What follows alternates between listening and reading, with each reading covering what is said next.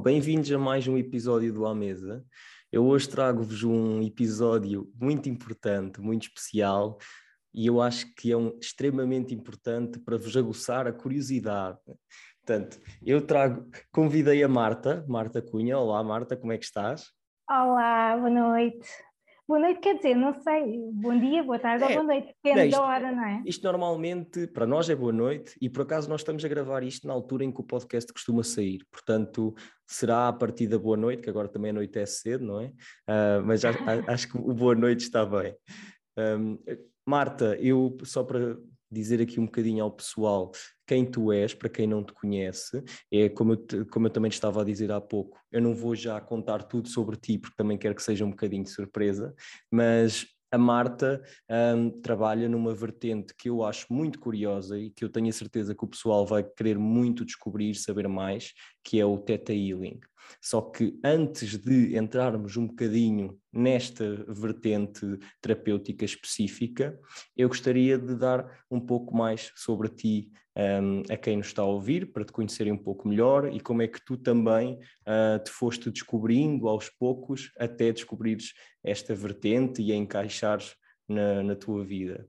Portanto, eu, eu acho que aqui começava se não te importasses, por uma coisa que tu me disseste uh, na, primeira, na primeira vez que falámos, na verdade, quando eu te convidei, que, pá, que me ficou na cabeça e eu achei mesmo extremamente importante e calculo que seja um bocadinho uh, a razão de, de tu teres começado numa, numa espécie de jornada pessoal, de desenvolvimento pessoal, como tu me contaste, que foi procurar a mudança antes que a mudança procure a ti. Ui, começamos e... logo bem. Exatamente, é, é uma frase bastante poderosa e hum, eu, se quiseres, começa por ela, se não, começa à tua maneira de hum, o que é que te levou a querer descobrir mais uh, sobre ti e de uma forma tão intensa, porque acho que é normal que as pessoas nos, se vão descobrindo um pouco, mas eu acho que tu o fizeste de uma forma um bocadinho mais intensa que se calhar uh, a maioria. Sim, é verdade. Olha, antes de mais, muito obrigada pelo convite, estou muito contente de estar aqui, um, porque realmente eu acredito muito nisso, que é que nós devemos escolher mudança. Esta frase não é minha, é uma frase da Ruth Caldeira, uh, e devemos escolher mudança antes da mudança nos escolher a nós, e infelizmente a mudança escolheu-me a mim antes de eu a escolher. Eu sou, uh, o meu pai. Um, quando nasceu eh, já era órfão de pai, portanto a minha avó cuidou do meu pai e dos meus tios sozinha, foi uma pessoa muito dura com o meu pai e consequentemente o meu pai foi muito duro conosco. Quando eu era pequenina perguntava, mas estás a chorar porquê? Queres chorar com razão? Então eu sempre fui habituada a não olhar para as minhas emoções, a não ser mariquinhas, uhum. não uh, segue em frente, faz o que tens a fazer, sempre fui habituada a isso e depois entrei neste mundo frenético uh, do trabalho, que é ação, ação, ação, reconhecimento, subir, evoluir, mostrar resultados. E quando eu dei por mim, eu tenho uma energia eh, masculina muito forte em mim, que é da ação, da resolução, de fazer, de acontecer, e eu vivia em piloto automático. Vivia num ritmo completamente frenético. E quando dei por mim, uh, eu percebi que precisava de parar, percebi que nada daquilo estava correto, que vivi para ter reconhecimento a minha vida toda, porque mais uma vez meu pai era uma pessoa muito, muito, muito rígida connosco. E cada vez que eu dizia, olha pai, tive muito bom, ou tive cinco, ou isto ou aquilo, ele dizia, não é mais do que a tua obrigação. Uhum. Então eu vivi para reconhecimento, não é? Porque depois, inconscientemente, nós estamos ali sempre à procura do reconhecimento, estamos à procura da validação, que eu nunca tive enquanto era, eh, era miúda, e atenção, com isto eu não digo que o meu pai foi um, pai, um mau pai, ele foi aquilo que ele sabia ser, e isto para dizer que cheguei a um ponto em que o universo enviava sinais, tens que parar, tens que parar, tens que parar, eu não parei e tive um acidente e tive parada não sei quanto tempo, uh, porque não escolhia mudanças, a mudança escolheu, escolheu a ti. A mim. Pois. Sim. Mas se bem que uh, e eu, eu acho que aí uh, permite-me discordar no bom sentido. Acho que há muitas pessoas que a mudança também a escolhem elas, mas mesmo assim elas decidem ignorá-la. E, e, tu não o fizeste, tu, tu correste atrás de, de, uma mudança e mantiveste fiel a ela, e acho que isso é, já demonstra bastante coragem, um, porque às vezes tem, tem que acontecer mesmo dessa forma. Um, e como... Mas desculpa, deixa-me só acrescentar, diz, mas sabes diz. que isso é muito difícil, porque quando tu te habituas a ser validado, a ser reconhecido por uma certa coisa, uhum. e porque as pessoas reconhecem-te porque tu estás sempre lá, porque tu és sempre capaz, porque tu fazes Sim. sempre, e de repente tu percebes que para entrar nessa mudança tens que deixar tudo isso para trás, muitas das vezes tens que deixar pessoas que são as tuas referências, sempre foram a vida toda para trás, é, é, é de muita coragem mesmo, sabes? É muito difícil, é muito difícil. E depois sabes que nós chegamos a um ponto da nossa vida em que, quer dizer, eu não percebo qual é o ponto da nossa vida em que nós uh, gostamos mais de um carro novo do que nós próprios e da nossa saúde, gostamos mais de uma casa grande do que nós próprios e a nossa saúde, de bens materiais, percebes? E então é muito difícil, é, é mesmo para corajosos, de, de repente desapego e a minha saúde e eu são mais importantes, é muito difícil mesmo. É, é, sim, lá está. Eu, eu também não quero dar uma opinião como se tivesse uma resposta certa para, para isso, porque não tenho, mas, mas a mim parece muito que, que, é um, que também tem muito a ver com o nível de consciência, de prioridades e daquilo que nós vamos definindo um, ao longo da vida e definimos no momento presente. Porque se nós estivermos confortáveis ou não estivermos uh, numa situação de perigo iminente, diria eu, aquilo que nós definimos como prioridades raramente são as prioridades absolutas que qualquer ser humano deveria, deveria ter. Um, nem nós nos preocupamos tanto com determinadas coisas porque nós achamos, lá está, como partimos de um ponto de conforto, não achamos que seja algo para, que, que demanda preocupação iminente, no caso, sendo a saúde, sendo as relações familiares, seja o que for, que depois, se calhar, quando chegarmos a mais velhinhos, o que seja, percebemos que esses eram os únicos pontos que nós não conseguimos trabalhar e os únicos pontos que realmente queríamos ter tido tempo para, para trabalhar. Mas, mas lá está, é, é, é, a evolução de cada um que também lhe vai trazendo um, essas uh, respostas, não é? Um, se traz, se traz.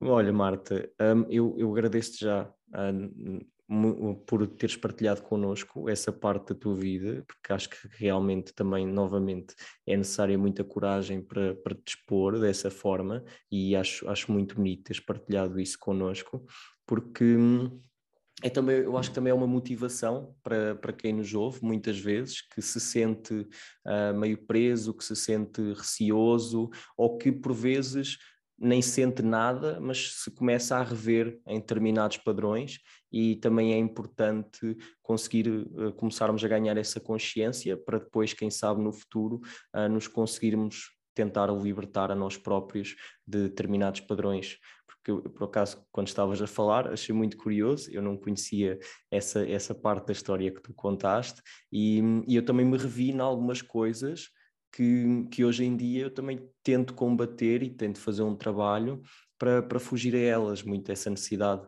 de autovalidação, de, de autovalidação não, de, de, validação externa e em vez de termos uma autovalidação, procurar muita validação externa um, e como eu, certamente muitas pessoas viram isso e, e certamente isso também trará uh, uma, uma abertura de, de, olhos, digamos assim, para, para, para a situação em, em, que cada um vive.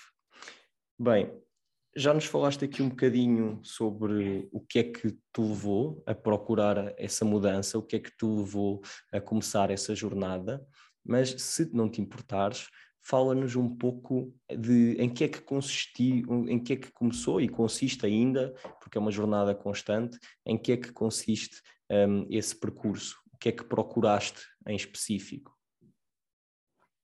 Olha, na realidade, quando eu comecei, isto já foi há muito tempo atrás, mas quando eu comecei eu nem sequer sabia o que é que eu estava à procura. E na altura o que eu pensei é que eu, eu decidi fazer o desenvolvimento pessoal através da espiritualidade. Há okay. várias formas de o fazer, não é? Mas eu decidi fazer através da espiritualidade porque amigas minhas recomendaram e porque eu sabia que havia imensa gente que estava ali a fazer um curso e que saíam de lá novos. E decidi por aí, mas na realidade o que eu pensava era que ia chegar lá que alguém ia fazer alguma coisa por mim e que eu ia sair de lá nova e resolvida e boa, bora lá. E foi muito difícil perceber que eu simplesmente uh, sabotava-me. Eu fiz aquele curso que toda a gente saía de lá maravilhosa e a mudar a vida, eu fiz três vezes e estava na boa e dizia que ah, eu não faço as tarefas que dizem para fazer, mas eu estou na boa com isso. Eu simplesmente fugia uh, de, de me conhecer e esta vida frenética que eu tinha, seja no trabalho, seja depois, o pouco tempo que eu tinha livre, eu arranjava sempre mil coisas para fazer, né? era na verdade, e isso entendo hoje, uma forma de eu não olhar para dentro. E, e, na minha, no meu ponto de vista, lá está, cada um tem que, cada um tem que seguir aquilo que sente e, e a forma mais confortável que sente fazer o seu desenvolvimento pessoal, mas não há forma de fazer isto sem olhar para dentro. Pode, eu já fiz vários tipos de terapias, pode haver realmente influências energéticas, eu acredito nisso, senão não estaria no Theta Healing, não é? Mas, atenção, é tudo sobre conhecer-te a ti próprio. Na minha opinião, é tudo sobre conhecer-te a ti próprio faz toda a diferença. Uh, há uma frase que diz que quando tu olhas, quando tu mudas a, a, forma como tu olhas para as coisas, as coisas mudam.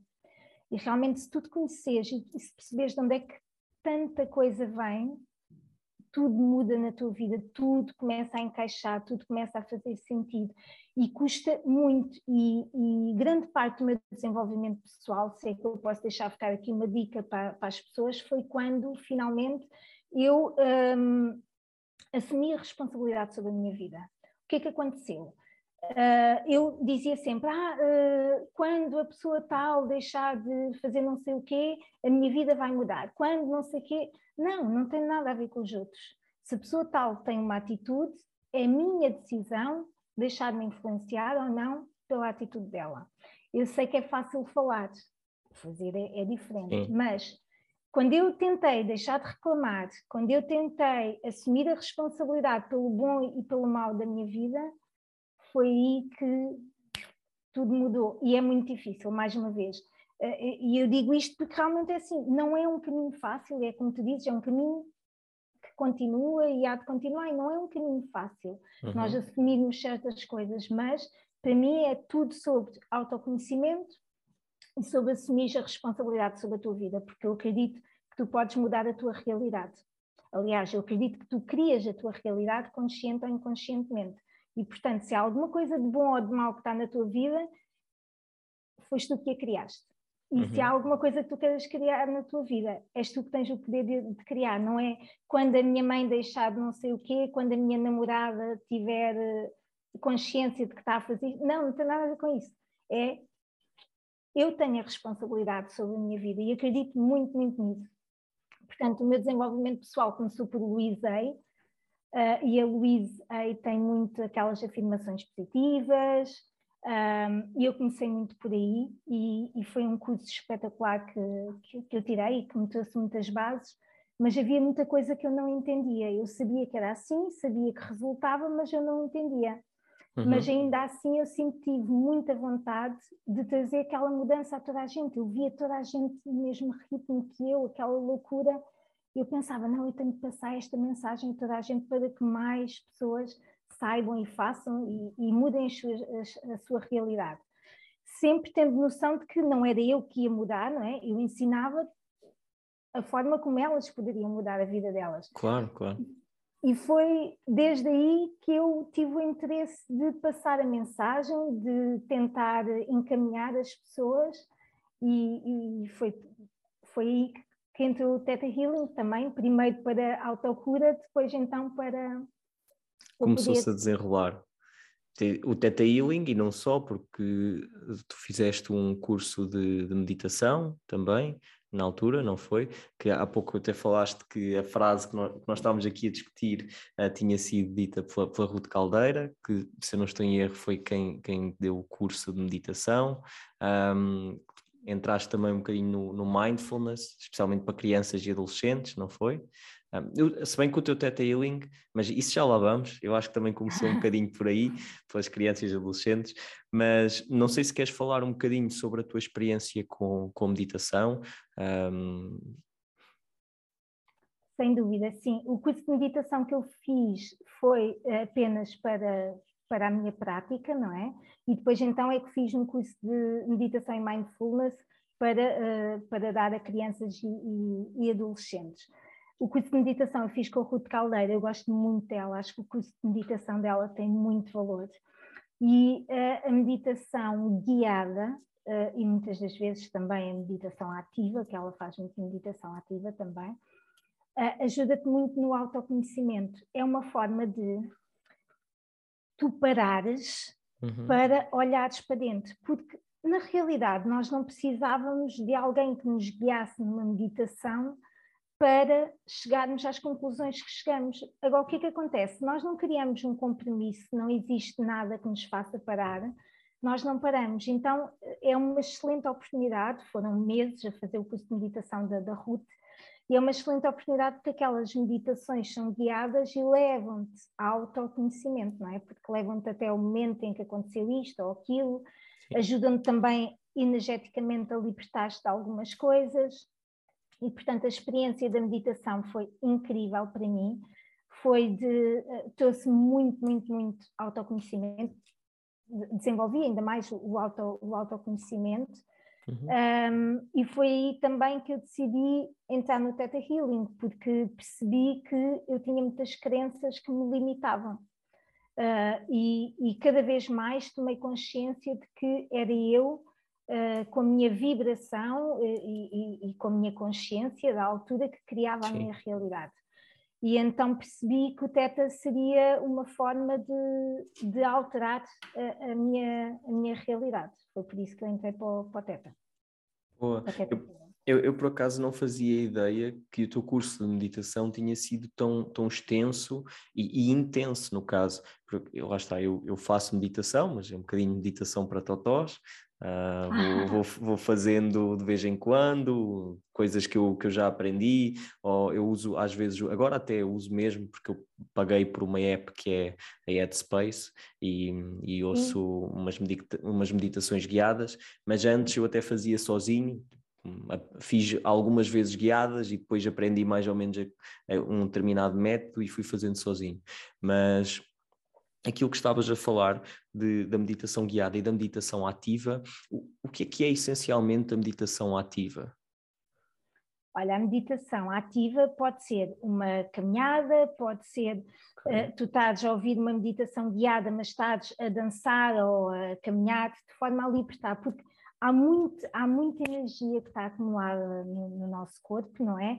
Há, há, muito de nós que precisa de ser libertado, muitas das vezes nós até fazemos aqueles movimentos Sim. de ai, há tanta coisa, tanta tensão que tem que ser libertada. Então a meditação ativa, neste caso da, da Ruth, muitas das vezes traz músicas, músicas tribais, daquelas fortes que tu ouves com os fones, e que trazem aquela energia que tu libertas, libertas, saltas, danças, e vais libertando a, a energia e, e ajuda-te muito, é muito, muito, muito libertador. Pá, isso é top, por acaso é engraçado. Uh, eu, eu, imagino que na cabeça de algumas pessoas o pessoal fica a pensar, este, este pessoal está doido, mas realmente eu, eu sinto isso que é se eu já sinto que existe uma boa descarga de, de energia eh, de, de, alguma coisa quando, quando estou a meditar, é, mas mesmo assim eu de vez em quando ainda me deito na cama e ainda me sinto com espasmos involuntários e o meu corpo a dizer-me que, que, há alguma coisa que ainda está errada, eu calculo que, que essa parte da meditação ativa possa, lá está, surtir mais efeito do que, do que a meditação normal que, que uma pessoa, que uma pessoa está habituada. Um, lá está. Também há, há muito, se calhar, muito jovem, uh, eu digo jovem, porque estou-me aqui a colocar mais na minha geração, uh, cada vez menos jovem, né? mas ainda, ainda, ainda somos todos, e que, que vai libertando isso, se calhar, através do desporto. Um, e por isso é que o desporto também é, é uma ferramenta tão importante que, que, muitas pessoas não dão valor. Mas eu vejo uh, muitos amigos meus e amigas que, que às vezes que é aquilo que se chama os falsos saudáveis, que eles até podem estar saudáveis, mas mais devido à sua juventude do que propriamente devido aos seus hábitos, e eu noto às vezes grandes diferenças entre eles e uma pessoa que fisicamente até pode não parecer tão saudável, mas que a nível de estado de espírito parece muito mais um, saudável, pronto, passa a redundância, um, porque pratica desporto, porque vai libertando certas, certas cargas negativas, porque depois também há a libertação de, de hormonas, de, de, dopamina, de serotonina, etc., que está tudo envolvido com boa disposição e a ser menos depressivo, uh, pronto, há uma data de processos envolvidos que, que ajudam, um, mas cal calculo que a meditação ativa pelo menos parece-me, seja ainda o apogeu de, da libertação de carga emocional nesse sentido, ainda mais do que, do que o desporto. Porque às vezes, e também já, já, já foi disso até num podcast, o desporto também pode ser negativo, se for em excesso, pode acabar por causar um desgaste maior e causar mais tensão ao corpo e à mente do que aquilo que, que liberta e, e auxilia. Uh, por isso é que pronto, existem, existem esses, essas terapias que, que, realmente guiadas e por pessoas que percebem, que eu acho que fazem, que fazem todo o sentido serem, serem experimentadas. Bem. Sabes que a música é muito terapeuta, então se tu aliares esse movimento que te ajuda a libertar com a música que é super terapeuta, e com a frequência certa, porque depois também tem muito a ver, e é por isso que tu ouves de fones, que é para uhum. vir com o som mais perfeito, com a frequência do, do som, com tudo, tudo isso é mega terapêutico, é muito bom, tens mesmo, quer dizer, tens mesmo que experimentar, lá estou eu. Uh, cada, um, cada um deve procurar realmente... Não, mas eu, eu quero, eu quero, eu quero experimentar. Eu, eu, nisso eu, eu, eu gosto de experimentar tudo, não tenho, não tenho problemas nenhums nesses sentidos, gosto de ser influenciado para, para experimentar uh, e depois lá está, uh, influenciado até um certo ponto em que depois tento tomar uma decisão se faz sentido para mim ou não. Agora, descartar uh, logo de início, acho que isso também, também não faz sentido. Acho que nos devemos expor àquilo que, que não é normal uh, à nossa volta, e isso eu também já, já, já tinha dito, Marta, uma das razões pelas quais eu ainda quis mais um, trazer este tema ao podcast é porque eu acho que é um tema que, que está muito pouco exposto, uh, especialmente no meu meio, das pessoas que eu conheço, de quem eu vou conhecendo ao longo do tempo. Acho que é uma coisa muito pouco exposta, uh, muito pouco debatida e muito pouco esclarecida. Um, eu próprio, antes de falar contigo e de e de fazer algumas questões iniciais, não, não sabia o que é que era o Theta Healing e o que é que, e o que, é que eram outras coisas que nós, que nós fomos falando. E, e, acho, e acho muito bom trazer esse tipo de conteúdo às pessoas, não numa ótica de as influenciar uh, a irem fazer, ou seja o que for, mas numa ótica de lhes abrir os, os horizontes e, e criar, tornar as suas perspectivas, espero eu, cada vez mais, mais ricas e, e expansivas. E antes de, de, de irmos aqui ao, ao, elefante na sala, não é? Que já estamos fartos de mencionar, mas ainda não pegámos bem nele. Um, tu tinhas-me dito uh, na última vez que falámos também que fizeste ou, ou, ou, vais fazendo algumas consultas de outros métodos, como as constelações familiares, a numerologia, leitura da aura também, isto aqui se calhar um bocadinho neste teu processo de, de exploração. Eu não sei se tu te importavas de explicar um bocadinho como, como é que foram uh, este tipo de terapias para ti, tal como falaste aqui da, da meditação. Sabes que eu acredito muito uh, na integração das várias terapias e, acredito, e na complementariedade das várias terapias.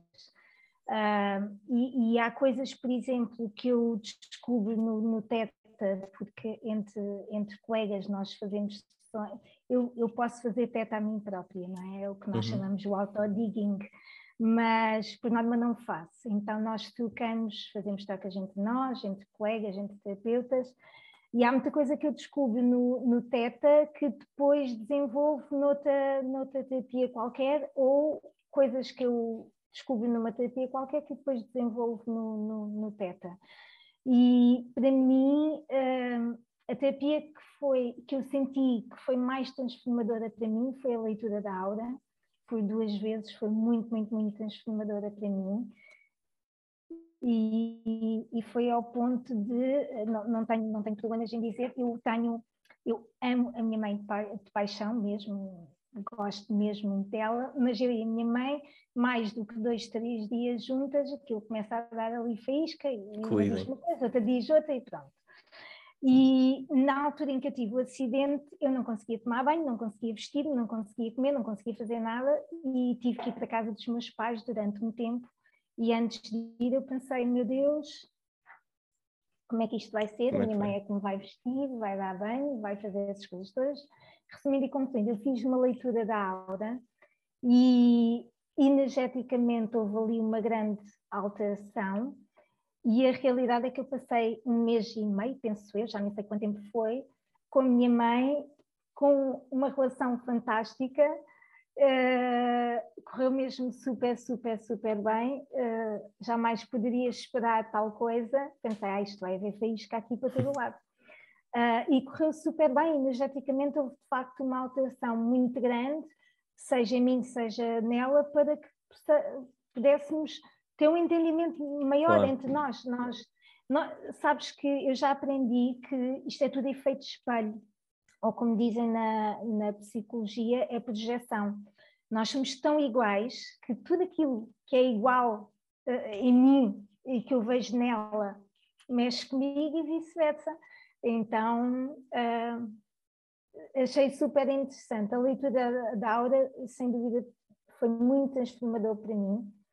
Há pouco tempo, as constelações familiares experimentei há pouco tempo também, foi muito, muito, muito transformador, porque eu percebi uma coisa que não, não tinha percebido, que é, eu tenho um irmão que nasceu e morreu no dia, no dia a seguir a ter nascido, e ele nunca foi incluído na família, realmente tem que haver integração de todos os membros da família, e eu percebi que desde muito nova que eu assumi o papel do meu irmão, isso veio uh, a fazer-me entender uma série de coisas, nomeadamente eu ser tão responsável e não querer dar preocupações aos meus pais, porque desde muito pequena que a minha mãe me viu como o meu irmão, pensou que eu ia morrer porque eu era muito frágilzinha, nasci aos sete meses, uhum. uh, em 1980 e essas coisas todas, e por várias vezes a minha mãe pensou que eu ia morrer, cá estou eu aos 41 anos. Uh, e, e parecendo que não nós, desde muito, muito, muito pequenos, que nós temos essa consciência. E os pais pensam, ah, quando eles são pequeninos não têm consciência. É mentira. E, e, eu, desde pequena, que assumi o papel do meu irmão, que é, eu não vou dar preocupação à minha mãe. Sim. Já bastava a preocupação que eu dava a nível de saúde. E, e portanto, as constelações fizeram-me perceber isso e tantas outras coisas. Eu acho que as terapias são muito complementares.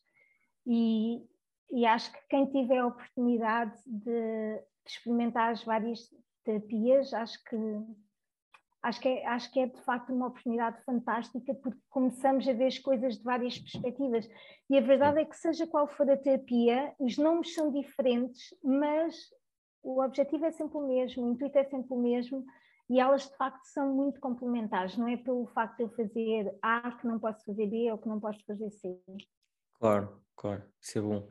E se me permites, é assim, eu sobre a leitura de aura, eu não, não, te, não te vou chatear, até porque no futuro, vou, à partida, vamos ter um episódio para, para falar mais uh, sobre, sobre a leitura da aura e vou trazer cá alguém que, que pratica, uh, para as pessoas também perceberem um bocadinho melhor como é que funciona Entretanto, eu também fiz, porque eu queria ter a certeza uh, do que é que depois, uh, quando, quando alguém viesse aqui falar sobre isso, eu, eu próprio queria ter a certeza de se como é que foi comigo, como é que não foi, e corroborar ou não um, a opinião de, de, quem, de quem costuma fazer recorrentemente. Mas relativamente às constelações familiares, como é, como é que funciona em, em específico? Como, como é que é uma consulta de constelações familiares ou como é que, como é que se dá a terapia?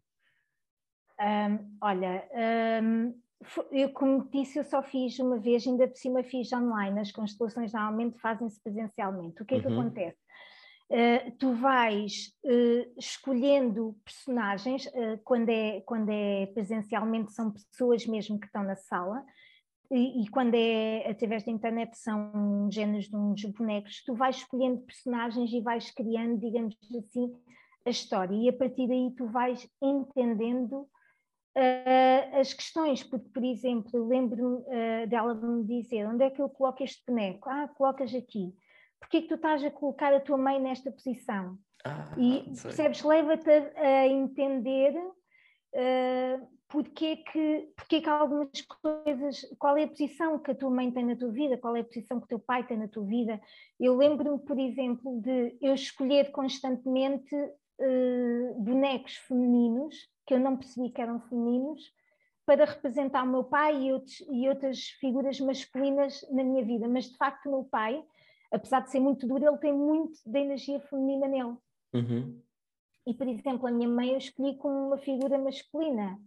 Uh, e, e aquilo é incrível, porque aquilo é tudo muito. Tu fazes, não percebes o que estás a fazer, porque ninguém te explica antes, e de repente, quando dás por ti, começas a perceber uma série de coisas. E porquê que a tua mãe não está à frente, e porquê que tu é que estás à frente, e Sim. porquê que tu é. Uma série, olha, aquilo é muito interessante. Tu vais criando a história, basicamente, tu vais criando, digamos, a história da tua vida até o momento uh, com, os, com os bonecos ou com os, com, com os personagens e vais começando a entender. E daquilo que me dizem, quando tu fazes presencialmente e com, com pessoas mesmo, as pessoas, algumas começam a rir ou a chorar porque realmente sentem energeticamente o que é que, qual é a função daquela pessoa. Eu, eu já fiz. Eu afinal já fiz. É, é, mas só que eu não sabia que era, e eu vou-te vou explicar porquê. Porque hum, a primeira vez que eu fiz psicoterapia, em que depois de eu ter um, o problema com a ansiedade, ter voltado da China, isso tudo, eu fiz com fiz psicoterapia corporal um, com uma psicoterapeuta muito boa e que tinha, eh, ela, ela, ela tinha vários, várias terapias um, dentro daquilo que eram as nossas consultas e que foram ao longo de uns tempos.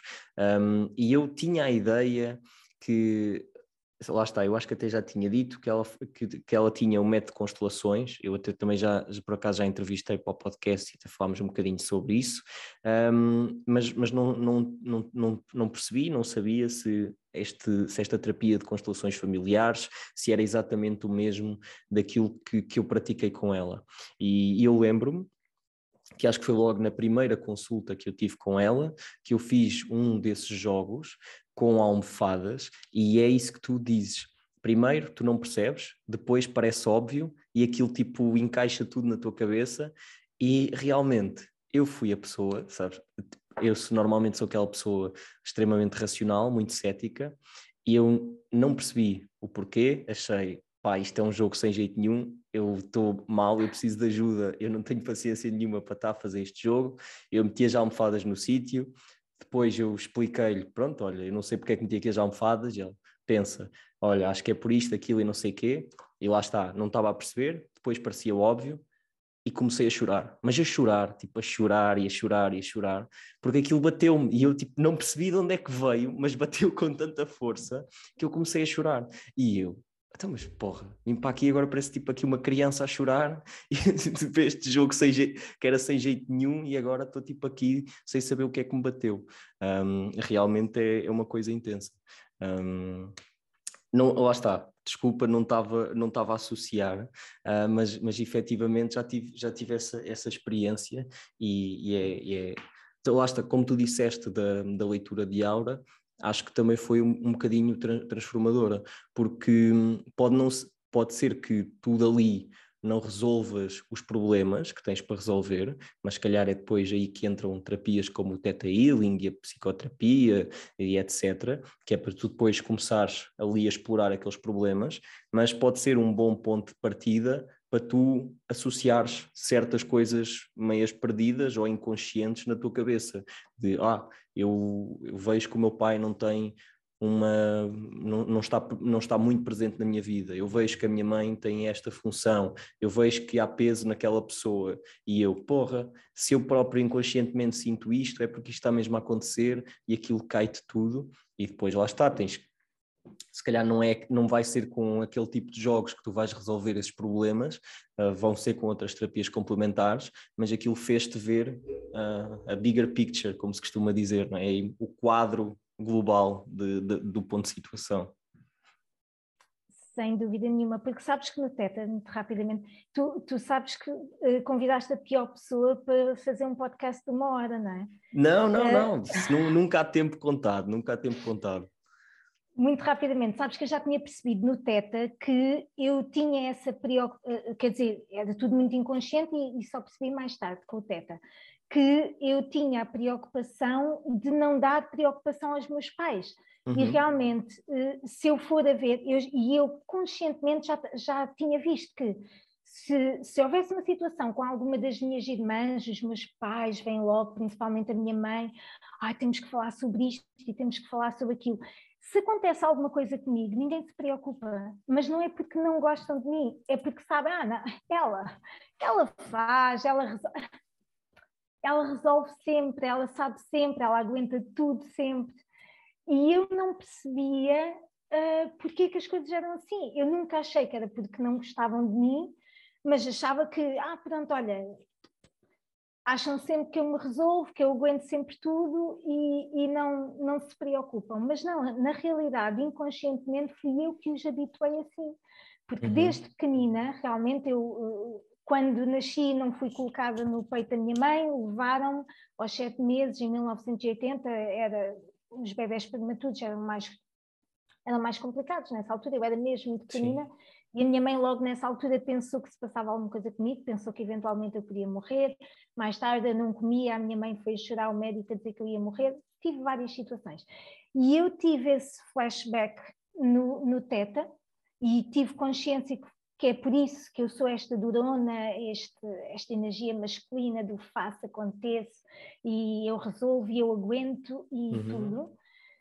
Tenho, tenho noção que é isso, uh, mas depois, quando fui à, às constelações e percebi que a minha mãe, no momento em que eu nasci, que ela achou que eu ia morrer, ela encarou-me como novamente vai acontecer o que aconteceu ao meu irmão e que eu própria tomei consciência disso e assumi o papel dele, para que a minha mãe não tivesse mais preocupações. Percebes? Juntar estas duas coisas, Sim. eu só sabia uma, juntar as duas coisas, para mim, uh, e agora desconstruir, não é? Porque agora é preciso desconstruir. Cada vez que me vem à cabeça do sou eu que tenho que fazer, sou eu que tenho que resolver tudo, não, calma. Já percebes que já pode ser diferente, que tu não tens que aguentar tudo. Então agora é parte de, de trabalho Exato. Pois é, essa é, parece que quando nós descobrimos, pronto, já está. Não, agora, agora vem a parte pior. agora vem a parte pior que é, que é mudar. Um, realmente é, é, uma, é, uma, é, uma, é uma coisa, é uma coisa. Eu, eu se calhar vou, vou só diz, dizer uma coisa e partilhar aqui um bocadinho, lá está, até da leitura de aura que eu, que eu fiz. Um, e quem me conhece sabe que eu que eu parto sempre de um pressuposto muito cético, mas que também nunca rejeito nada, que estou que sempre disponível para, para ouvir e para, para saber mais. E uma das coisas que me foi dita na leitura de Aura um, é que, por exemplo, me viam uh, como se fosse numa casa em ruínas e, e a retirar uh, azulejo a retirar azulejo, que é aquela necessidade uh, de, tra de trabalho em mim e, e, o, e, o, caminho pela frente. E se calhar para muitas pessoas pensam, pá, este gajo ele faz psicoterapia, já fez três psicoterapias. Para quem, para quem me conhece e, vai ouvindo isto, já fez três tipos de psicoterapias, está sempre a ir de um sítio para o outro, a experimentar coisas e não sei quê.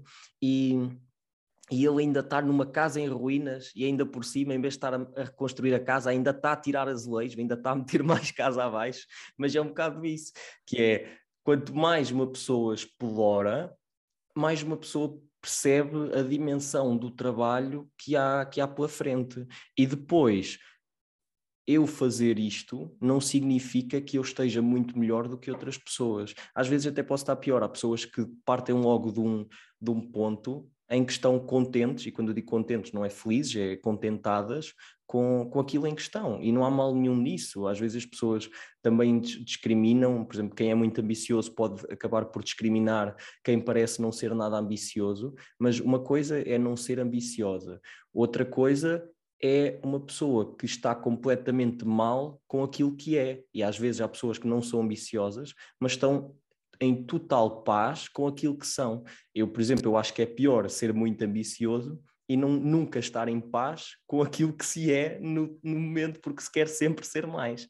Um, e pronto, é, é, um, é, um bocadinho, é, um bocadinho ingrato às vezes, mas, mas é, um, é um trabalho que depois parece que cada vez é maior e temos de ter muito, eu, eu perdi-me aqui um bocadinho, mas era para dizer que temos de ter muito receio, uh, receio ou muito cuidado com não entrar naquele ponto que tu há pouco mencionaste também te foi acontecendo, que é a sabotagem, porque tu estás a descobrir tanta coisa, estás a ver tanta coisa, já, eu já experimentei tanta coisa, já fiz isto e aquilo, ok, posso estar mais tranquilo, posso estar mais consciente, e vou-me sabotando, e vou-me sabotando. Eu vou descobrindo, mas também me vou defendendo das descobertas, e nunca acabo por ficar em paz, uh, com uma resposta alinhado com uma, com uma verdade, o que seja, porque não é que exista uma resposta só, mas às vezes existe uma intuição própria que nós não permitimos que seja ouvida, porque é um ego, porque é uma extra-racionalização, o que seja, e, e nós vamos sempre sabotando.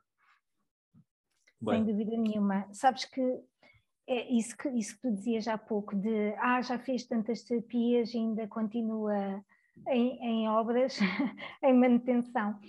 É mesmo como tu dizes, é um bocadinho como se eu tiver aqui uma caixa fechada, cheia de porcaria lá dentro, se ela estiver fechada, eu até posso fingir que vivo bem uhum. com ela, não é? Fechada. Agora, eu tiro aquela primeira camada de lixo, de repente olho, ih, está mais ali, de repente tiro a segunda camada, ih, está mais ali, e vais tirando e tirando e cada vez vais encontrando mais e mais e mais.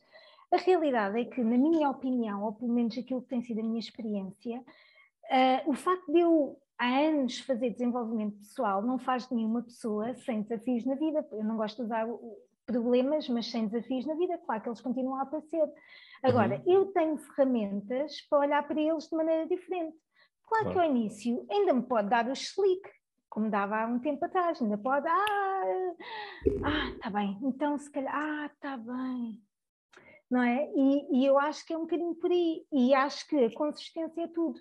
E quando nós temos aquela, hum, aquela pretensão de que ah, já fiz desenvolvimento pessoal, eu já estou bem e agora posso encostar, é o mesmo que aquela pessoa que foi ao ginásio, já criei músculo, agora estou bem, posso encostar, não, o músculo vai desaparecer, ok? É mais do que mais do que e, e, é assim não é poder ter feito ah fiz um curso de meditação e pratiquei muita meditação já não tenho stress já consigo acalmar a minha mente. Não se eu parar de praticar a meditação o meu cérebro não é neste ritmo frenético que nós temos no trabalho o meu cérebro vai voltar a acelerar, a acelerar e, e, realmente já não tenho aquela paz de espírito Sim. que tenho quando faço a meditação. E quem diz meditação, cada um tem os seus métodos, como tu dizias, há quem vá correr, há quem vá jogar futebol, há... e realmente é de facto uma pretensão nós acharmos que se tirarmos uma camada já não precisamos de ver mais, não, porque tu tiras uma camada e, e vês a camada de baixo e a camada de baixo e a camada de baixo, e é uma never ending story, e ainda bem, porque ao início custa, mas depois vais tomando consciência, não é? Sim. E também não deixas de ter desafios na vida. Vais continuando a ter, vais já tendo maneiras diferentes de, de lidar com eles. É verdade, é verdade. E para quem gosta, para quem gosta de desafios, esse é, é um gigante. Uh, conhecermos a nós próprios é, é um gigante. Eu, eu, eu, fiquei só aqui com, com uma, uma questão, um, que é assim, tem vale o que vale. Eu acho que é mais para, para certas pessoas que, que tomam logo como, uh, como há pouco tu também falaste de de condicionante. Há pessoas que eu só faço aquilo se, ou eu só vou estar bem quando determinada pessoa uh, não fizer aquilo, ou seja o que for. Há se calhar também pessoas de eu, eu só experimentaria, seja o que for, se eu tivesse determinada crença, se eu tivesse determinada religião, se eu fosse aquilo ou o que seja. A minha questão é, quando tu começaste a explorar uma vertente mais espiritual, tu já tinhas uh, várias crenças tuas alinhadas com esse caminho que estavas a percorrer ou partiste um bocadinho de uma tela em branco e querias era descobrir independentemente do que fosse? Olha, eu queria, eu queria que alguém me salvasse. Eu, eu só percebia que como estava não estava bem, já era super sufocante e eu só queria que alguém me salvasse, mas as crenças que eu tinha até eram contrárias, até eram negativas uh, em relação à espiritualidade.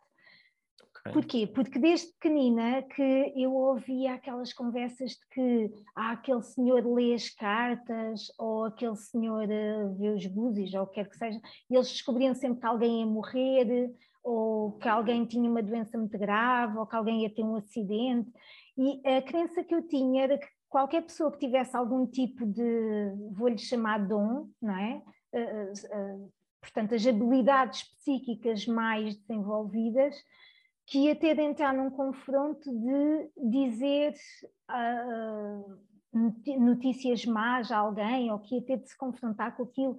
E depois também ouvia que havia pessoas que tinham contacto com, com, com pessoas que já tinham partido, não é? Sim e que, e que, elas, que essas pessoas apareciam à noite e não sei o quê, tinham medo. Pensava o quê?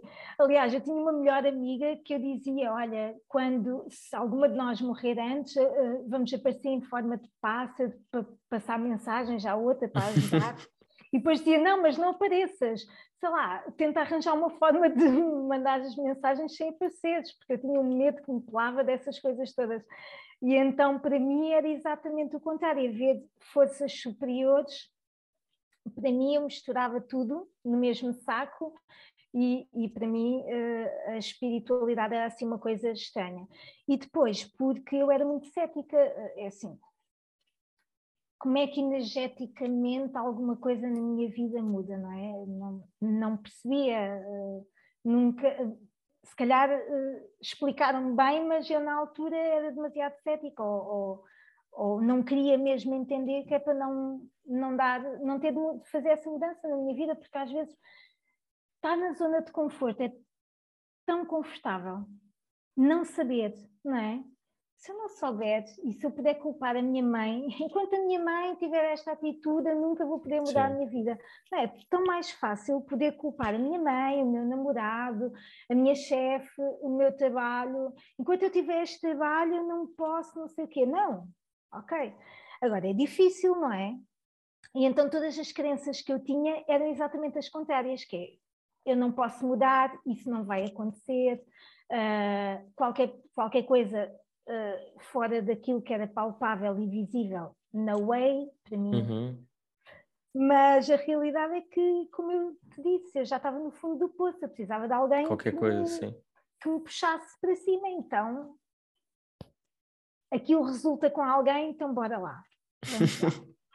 Não, isso é, isso é, é curioso.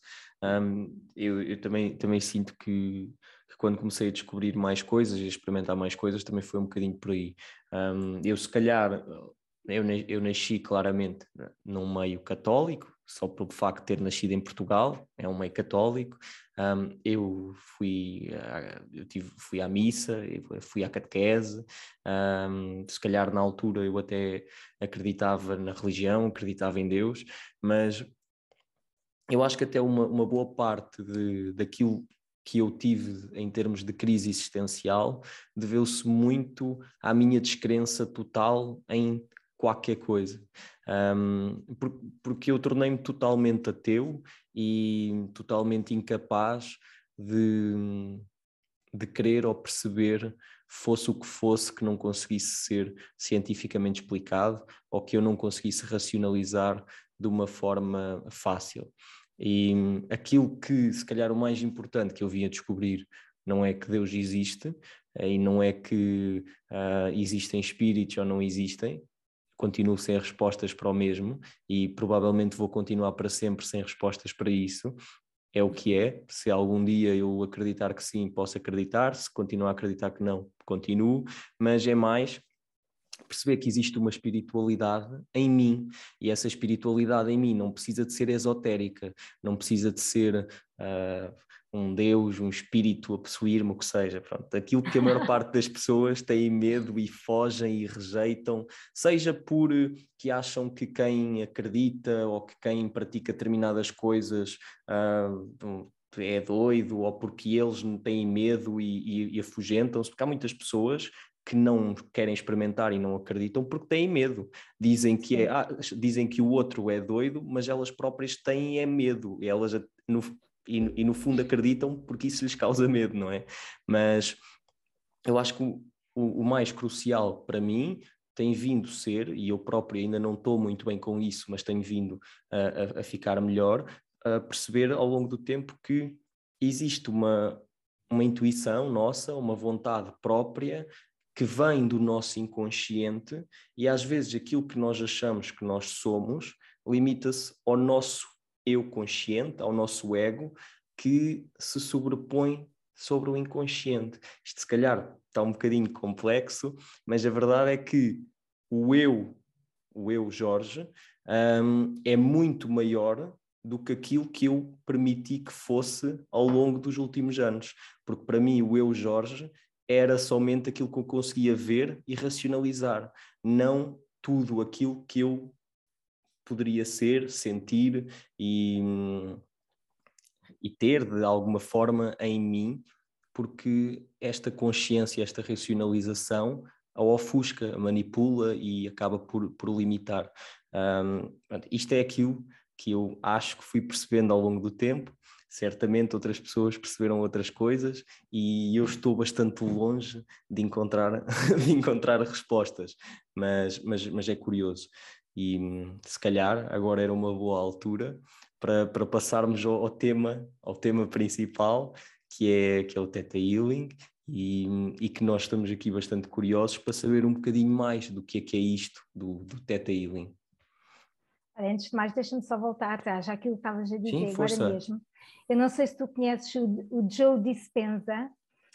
Ele diz uma coisa muito curiosa que é um, eu acredito muito mais no meu futuro do que no meu passado, porque o meu passado foi, foi uma, uma projeção minha, não é? Foi uhum. aquilo que nós acreditamos que tinha acontecido e nós vemos através das nossas crenças que às vezes a realidade não é bem aquela foi a nossa percepção no momento. E daí estarem duas ou três pessoas numa sala, veem todas a mesma coisa e cada uma tem uma percepção diferente do achaste que ele foi agressivo?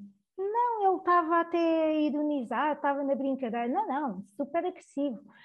E, e realmente, de acordo com as crenças que nós temos em nós, nós projetamos uma realidade e ele costuma dizer isso, que é o meu passado, eh, tal e qual como tu estavas a dizer, aquilo que tu foste estava ao nível da tua consciência, se calhar foste diferente. Há pessoas que dizem, uau, foste tão corajoso e tu pensares, eu, eu estava cheio de medo, estava super nervoso, eu estava, não é? Quantas vezes acontece? E portanto acho muito interessante esta frase do Joe Dispenza em que ele diz que agora com uma consciência mais elevada, não é? Acredita muito mais naquilo que ele está a projetar para o futuro do que propriamente aquilo que ele projetou que era, que era o passado dele, não é? Aquilo que, que ele acreditou que era o, o passado dele. Sim, é verdade. E, e portanto, agora uh, seguindo para Theta Healing. Antes de mais, vou explicar aqui a, a, a, a palavra, porque há muita gente que, que, me pergunta qual é a origem do nome. Teta é uma frequência de onda cerebral, e há bocado estávamos a falar sobre isso, quando nós estamos a trabalhar estamos em piloto automático, estamos naquela velocidade louca uh, que este novo mundo nos exige, nós, o nosso cérebro está a trabalhar de uma forma muito rápida, digamos assim. Existe uma frequência de onda cerebral que é muito lenta, que se chama teta, e que é uma frequência que se acredita que uh, nos dá acesso ao subconsciente. Então, se me permites voltar um bocadinho atrás, porque isto é um bocadinho difícil de explicar só assim numa frase, Claro, claro, claro. o Theta Healing. Nós criamos uh, as nossas crenças na primeira infância ou na adolescência. Grande parte delas são criadas nessa altura. Podemos criar crenças mais tarde, mas grande parte delas são criadas na primeira infância e na adolescência. Primeira infância, onde não temos muitas das vezes pensamento crítico, não conseguimos avaliar será que isto é mesmo assim ou será que. Não, é? não temos pensamento crítico, e na adolescência que temos toda. toda Demasiado. Exatamente. Temos demasiada, um, como é que se diz, imaginação e tudo mais, e às vezes vemos as coisas e, e temos uh, também, muitas das vezes, os nervos já flor da pele, tudo para nós é, é problemático, e então é nessa altura que nós criamos as nossas crenças. As crenças não são boas nem más, é tudo aquilo que tu acreditas como, como certo, e portanto, tudo aquilo que tu acreditas como certo é gravado no teu subconsciente. E aquilo que nós acreditamos no Theta Healing é que todas as respostas que tu dás ao ambiente, ou seja, decisões que tu tomas, atitudes que tu tens, a forma como tu reages na tua vida, 90% uh, uh, vem das respostas do subconsciente, ou seja, muito rapidamente vamos lá atrás do subconsciente, vamos buscar todas as crenças que nós temos e damos então as respostas ao ambiente. E com isso nós acreditamos que nós criamos a nossa realidade, consciente ou inconscientemente. Ou seja, se eu tenho uma crença de que toda a gente se interessa por mim por eh, dinheiro, uhum. todas as atitudes que eu vou ter em relação às pessoas que se aproximarem de mim vão ser de hum, eu sei muito bem que tu, o que tu queres eh, é, é interesse, é o meu dinheiro, o que eu tenho. E a partir daí as pessoas vão se afastar de acordo com, com a minha atitude, por exemplo, e aí eu vou validar a minha crença. Eu vi logo, já se afastou, são todos iguais. E quantas vezes nós temos essas situações na nossa vida em que nós acreditamos que as coisas acontecem consistentemente porque alguém é assim ou porque as coisas são mesmo assim, a vida é sempre assim, e muitas das vezes tem a ver com as crenças que nós temos. Então vou aqui esquematizar, que é nós criamos as nossas crenças, guardamos o nosso subconsciente, damos, criamos a nossa realidade de acordo com, com, com aquilo que está gravado no nosso subconsciente. E o que é que o Teta te permite? Ao, ao entrar nessa frequência de onda cerebral e ao teres acesso ao teu subconsciente, tens acesso à informação de onde é que aquela situação começou. Uhum. Por exemplo, voltando a esta situação de toda a gente se aproxima de mim por interesse, por dinheiro, não é? Eu voltava lá atrás, muitas das vezes à minha infância, à minha adolescência, ao momento em que aquilo começou, percebo onde é que começou, percebo qual foi a crença que foi criada e porque é que ainda mantenho nos dias de hoje. Porque tudo para nós tem benefícios, tem ganhos. E, claro. se, e se nós simplesmente chegarmos à crença, até energeticamente podemos limpá-la, uh, podemos ressignificá-la, mas se tu mantiveres os ganhos uh, em, em, ter aquela crença, aquela crença vai ser recriada. Então, basicamente, uma sessão de Theta Healing é uma sessão onde tu fazes uma escavação no subconsciente, que é o que nós chamamos de digging, no, no Theta Healing, tu fazes uma escavação no subconsciente para perceberes onde é que começou, qual foi a crença uh, raiz que teve que tem como base aquela situação e o, quais são os benefícios em, em mantê-la ainda nos dias de hoje. Ok, ok. Portanto, isto se calhar para quem um, nunca fez nada semelhante, nunca fez nenhum tipo de terapia do, do género, um, este digging, e, e, no geral uma, uma, uma consulta de Theta Healing, não sei se, se consulta é o termo certo, um, mas uma sessão, uma sessão de Theta Healing em que imagina que nós estaríamos agora aqui a fazer uma sessão. Uh, tu estarias num estado meditativo, eu também, certo? Uh, o terapeuta entra em teta, portanto, essa frequência de onda cerebral. uh, que na realidade é uma frequência de onda cerebral que não é nada de. Uh, que, que, nenhum de nós uh, nunca tenha sentido, porque tu entras em teta quando estás a adormecer, quando estás a acordar. Uhum. Quando estás a contemplar a natureza assim de uma forma mesmo muito, muito, muito Uh, intensa. Às sim. vezes parece que, intensa, sim, parece que não estás a ver nada, portanto, o estado de teta é um estado em que todo, todos nós já entramos. Então, o terapeuta está em teta, nós fazemos uma pequena meditação para que tu também uh, estejas num, num, estado mais tranquilo e tu vais entrando em teta por ressonância, digamos assim. Uh, porque estás, uh, estás a fazer o trabalho comigo, então vais entrando em teta por ressonância. Agora, dependendo dos trabalhos, em sessões mais complexas, eu posso te levar a teta também. Nós fazemos um género de uma meditação que te guia uh, a esse estado, a essa frequência de onda cerebral teta. E depois tu Portanto, ias... podes ou não estar, mas estás por ressonância.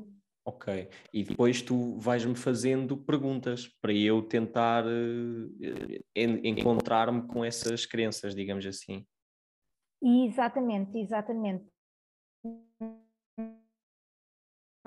Nós vamos como que escavando no teu subconsciente e vou-te fazendo perguntas uh, de forma a que tu chegues exatamente ao momento em que tudo começou e à crença que tu criaste. És tu mesmo que vais respondendo. Ok, ok.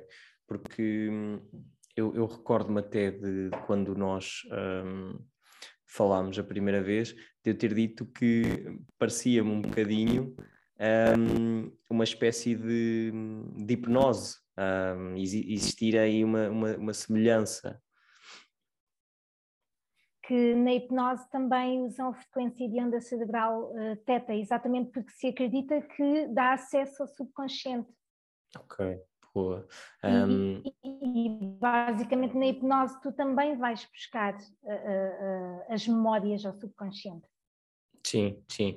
Não, eu, eu acho que existe, a meu ver, que nunca fiz teta, portanto também não posso dizer que, que é semelhante e também daquilo que já falámos, uh, tem diferenças consideráveis, um, porque, por exemplo, existe aqui uh, uh, também uma forma específica em como é que vocês classificam as crenças, como é que as definem e a importância das crenças. Tu própria me disseste que havia diferentes tipos de crenças, de como é que a pessoa ganhava as crenças, que não era só uh, para quem acredita, poderiam até ser crenças que vinham de, de outras vidas, etc. Uh, eu, eu, acho que isso é, é claramente uma, uma, parte diferente uh, da, da hipnose, especialmente hipnose clínica. E, houve uma, uma, uma, uma, parte em específico que me deixou muito curioso, que era o download de, de sentimento. Exatamente. O que é que nós acreditamos no TETA? Que uh, tu podes nunca ter vivenciado uh, certos, certos sentimentos ou podes ter vivenciado de uma forma menos elevada. Vou dar um exemplo. Se nasceste numa família em que os pais constantemente discutiam, tinham muitos ciúmes, constantemente desistiam do relacionamento e depois juntavam-se, uhum. muito, muito. A, a, ideia que tu vais ter sobre o amor, por exemplo, é diferente de, de uma pessoa que eh, nasceu numa família em que tinha um relacionamento muito, muito tranquilo e tudo mais. Então o que é que acontece? Claro. Quando tu chegas à tua fase adulta, tu até podes ter, ai, desculpa, tu até podes ter a namorada mais romântica do mundo, mas se ela não tiver ciúmes, se ela não discutir por ti, se ela não lutar por ti, tu não vais entender que ela te ama, não é? Ela até pode ter vários gestos eh, românticos uh, para contigo, mas tu não os consegues interpretar porque não é Sim. a forma de amor que tu conheces. Então o download do Theta Healing é tal e qual como um download do computador que é no, no computador tu precisas de instalar o, o, uh, o programa Word, programa, por exemplo, sim. para poderes abrir um ficheiro Word, para, para poderes interpretar, ler o ficheiro Word, e da mesma forma, tu, se não, tu podes fazer o download do sentimento em ti, para ensinar a tua memória celular a interpretar aquele sentimento de uma, de, de uma forma mais elevada, ou seja, tudo aquilo que tu não conseguias interpretar como romântico no, no teu relacionamento, porque tudo aquilo que tu conhecias era, era mais com base na discussão, na luta, na, na, no ciúme, tu vais poder passar a interpretar qualquer outro gesto de amor, porque esse sentimento é instalado em ti, digamos assim. O que nós fazemos é, nós criamos receptores solares, ou seja, tu vais poder receber a uhum. informação e interpretá-la, não é? Porque até então quase que tinhas uma cegueira para receber essa informação. Nós instalamos receptores solares em ti. Mas uh, essa, essa recepção, do, esse download de sentimento, é, é feito também nesse sentido de estamos os dois no estado meditativo e tu vais falando comigo e vais-me, por exemplo, sei lá, explicando como é que, como é que eu deveria uh, interpretar o amor, é, é assim? Não, uh, é, é mais uma questão energética, se bem que eu gosto muito de fazer downloads muito completos e antes de fazer um download até gosto às vezes de, porque quer dizer, eu não tenho, uh, não sou eu que vou decidir o que é que é o amor para ti, não é? Uhum. Uh, às vezes eu gosto de fazer uma pequena explicação antes de fazer o download, porque nós quando fazemos o download tem que ser com, a, com, a, com o consentimento da pessoa. E às vezes, por exemplo, eu faço o download do perdão. Eu, antes de fazer o download, às vezes até te explico: olha, não sei se tu conheces o perdão desta forma, assim, assim, assado, porque para mim o perdão é tu libertaste desse peso, não, não significa que tu uh, aceites o que a pessoa fez ou que concordes claro. com o que a pessoa fez, simplesmente queres te libertar de uma situação que não tem a ver contigo, que é de outra pessoa, e nem precisas dizer à outra pessoa que a perdoaste, não é? Uhum. Então, às vezes, eu faço essa pequena explicação e depois pergunto se tu gostarias de saber a definição mais elevada do que é o perdão. E neste caso, uh, no Theta Healing, nós, uh, uma, uma, das, uma das condicionantes base para tu fazeres Theta Healing é acreditar numa energia superior. Tu há pouco dizias, não, não acredito em Deus propriamente, nesse nome. Podes chamar o que quiseres, podes chamar o universo, podes chamar Deus, podes chamar Buda, podes chamar o que tu quiseres, porque nós não, não temos nenhuma religião associada ao Theta Healing. Mas tens que acreditar que existe uma energia superior que cria esta realidade toda onde nós existimos.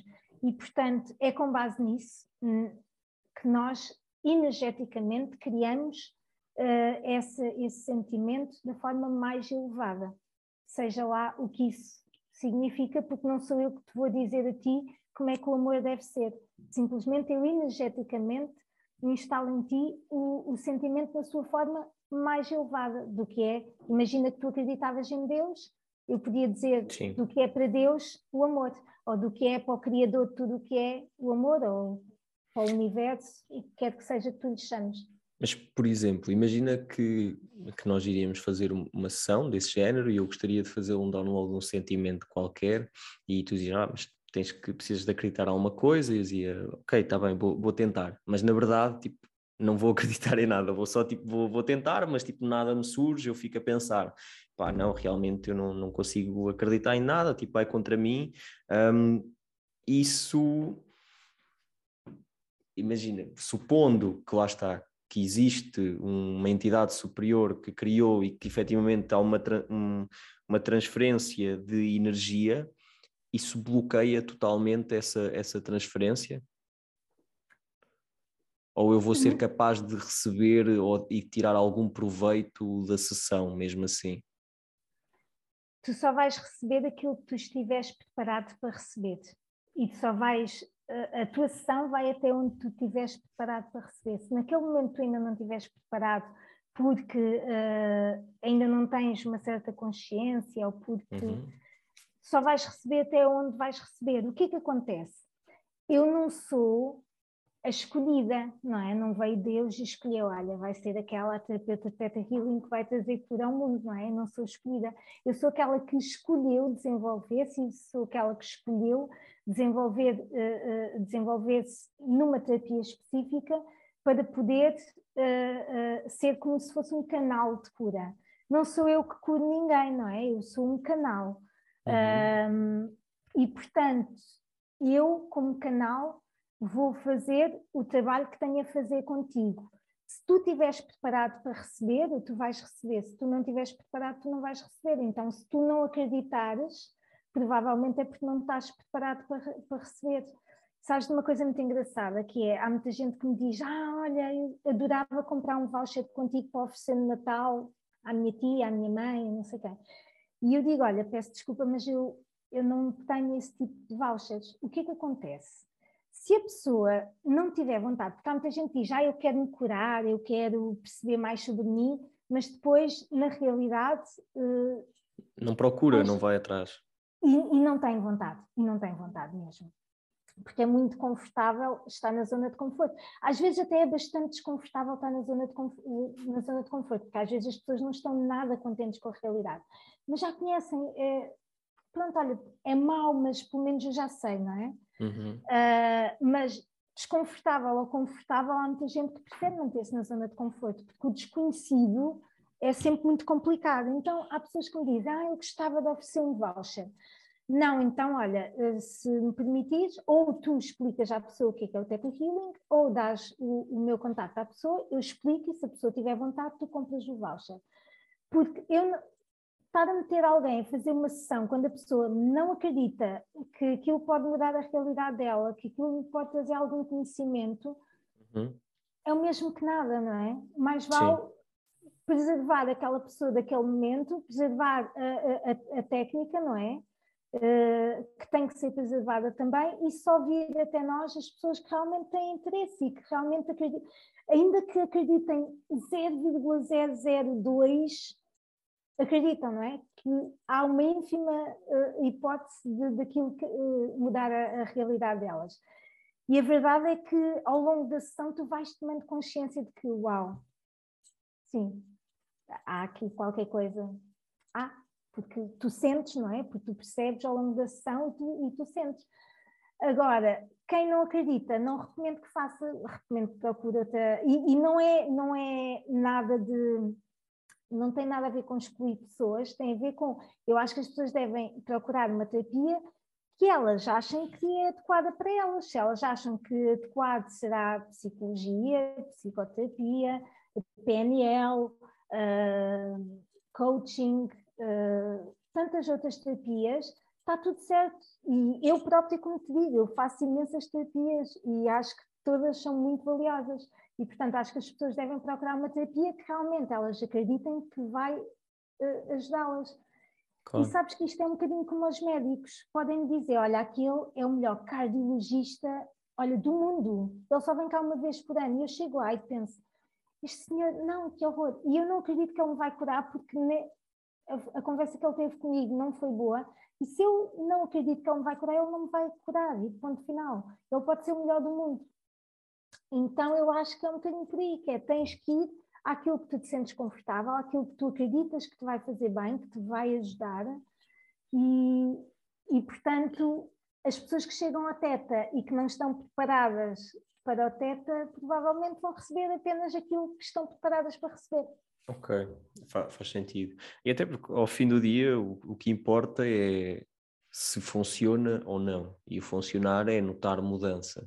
Um, eu acho que às vezes uh, tudo aquilo que foge muito ao que é provado cientificamente tem sempre uma, uma velha história e um, e um velho debate que é para as pessoas que não acreditam ou que se refugiam sempre na base científica e se virem que existem vários casos de sucesso, a maior, normalmente a maior resposta é sempre que é um efeito placebo.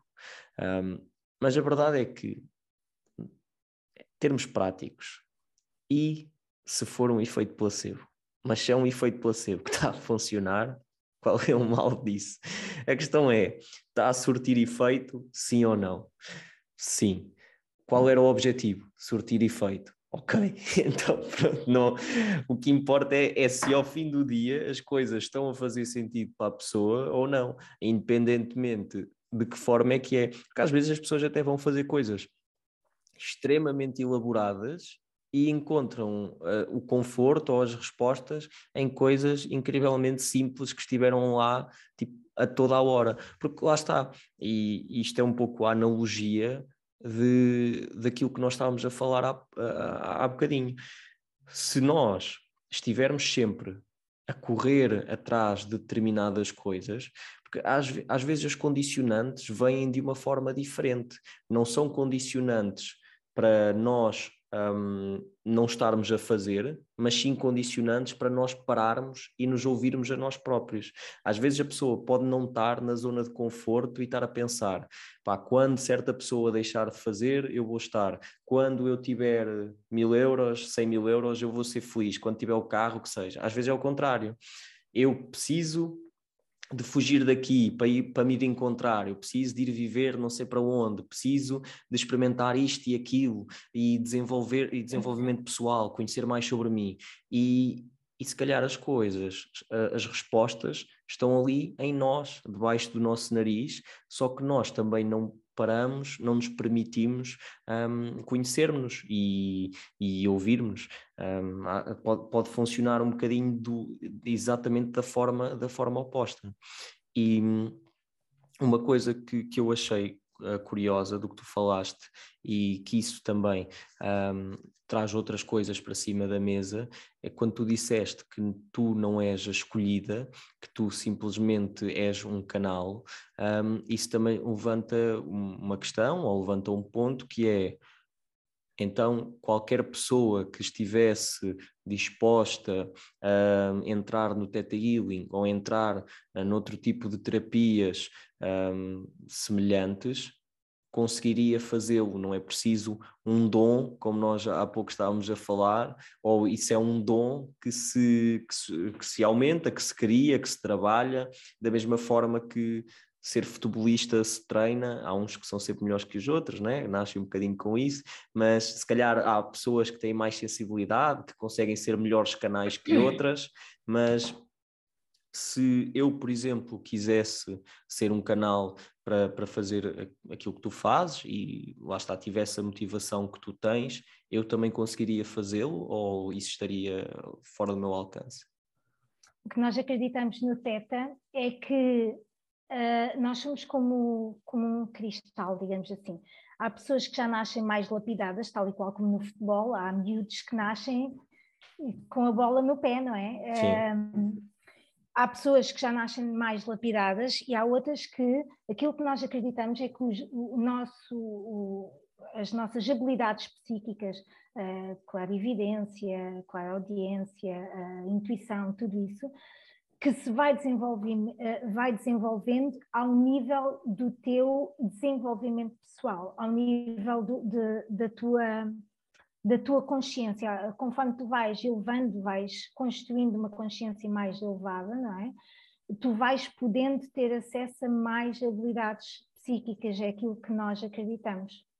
E portanto é como lapidar um, um diamante, eu há bocado disse cristal, acho. Um Sim, diamante. cristal. Uh, é como lapidar um diamante. Há, há, diamantes que nascem mais lapidados e há Sim. diamantes que podem ser lapidados e conforme tu vais eh, desenvolvendo uma consciência mais elevada da, da, realidade, tu vais poder desenvolver mais as tuas habilidades psíquicas e sem dúvida nenhuma uh, tu podes uh, tu podes uh, perfeitamente há esperança, há esperança ainda há, há muitas e olha, e olha que eu então eu era uma pessoa muito, muito, muito racional e, e, como disse, eu entrei no TETA para autocura, porque nós chamamos cura, a cura não é só cura física, não é? Cura psicológica também, psicológica, emocional,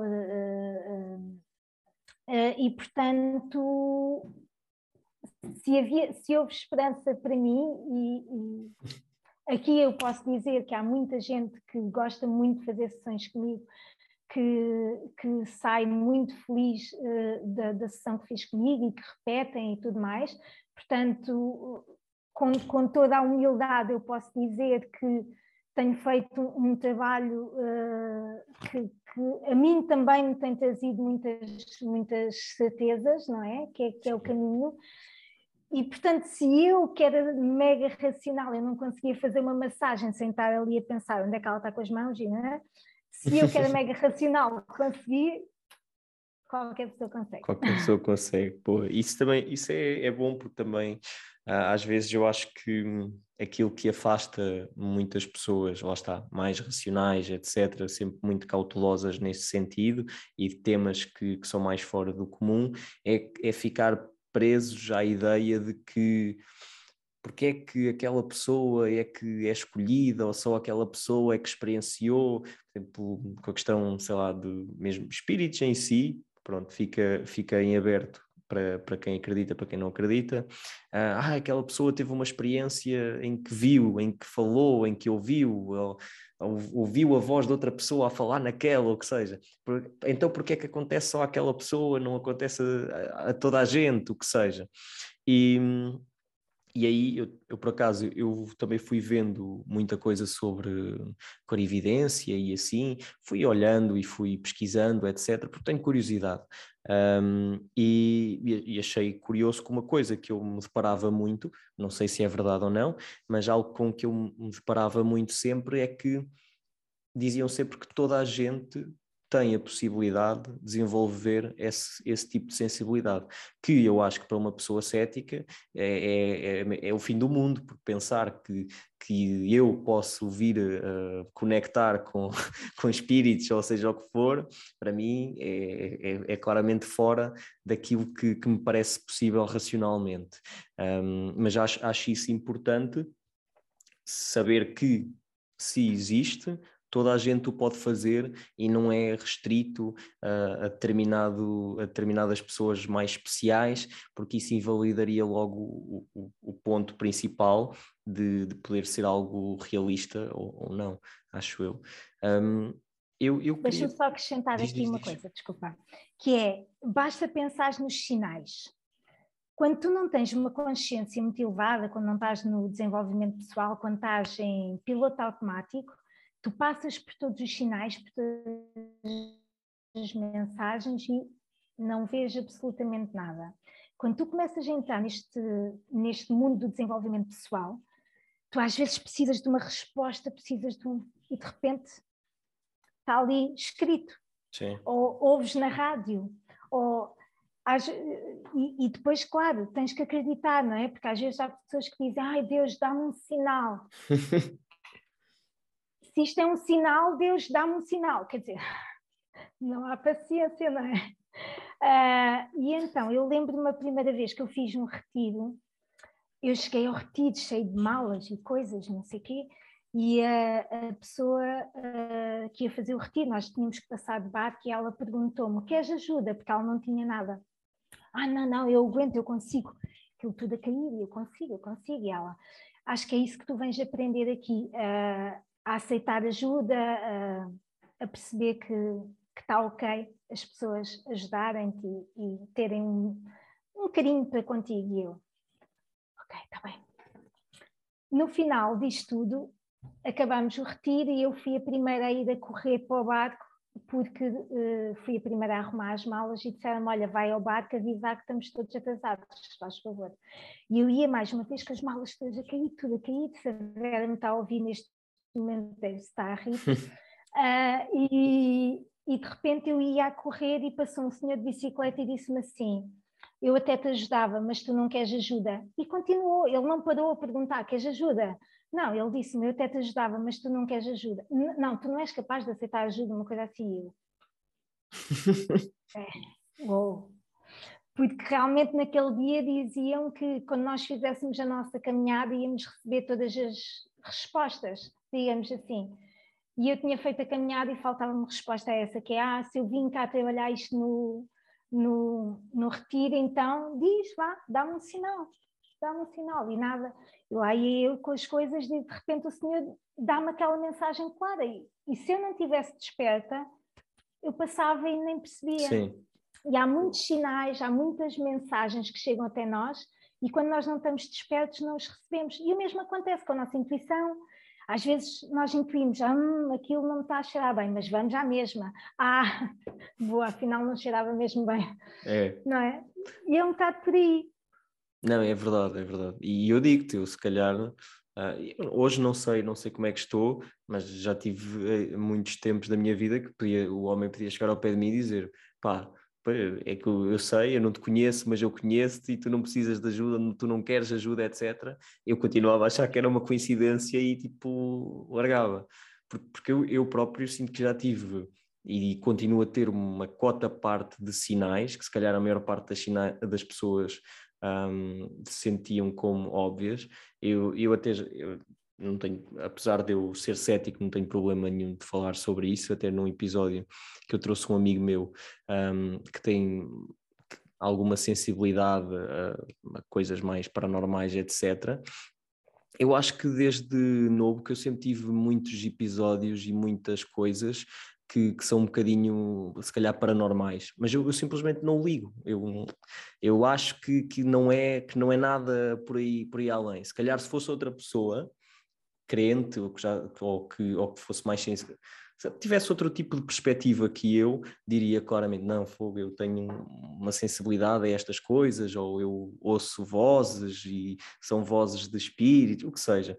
Eu não, é tipo, é coisas da minha cabeça claramente racionais sempre. Não desligo mesmo, e depois lá está, isso é que as morrice também, e eu próprio aqui que, que, resigno a, a, querer ouvir determinadas coisas.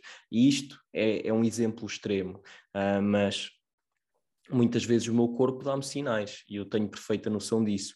Dores, uh, e acho que eu não sei como é que nos dias de hoje. Eu, eu próprio também, que continuo a falhar, a maior parte das pessoas continua a achar que são coisas normais, não são. Uh, normal é, é estar bem, e isso é aquilo que as, pessoas, que as pessoas precisam de perceber.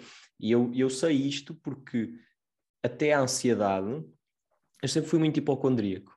A verdade é, sou homem, normalmente acho que ser homem é logo um, a 50% de chance para ser hipocondríaco, ou o que é.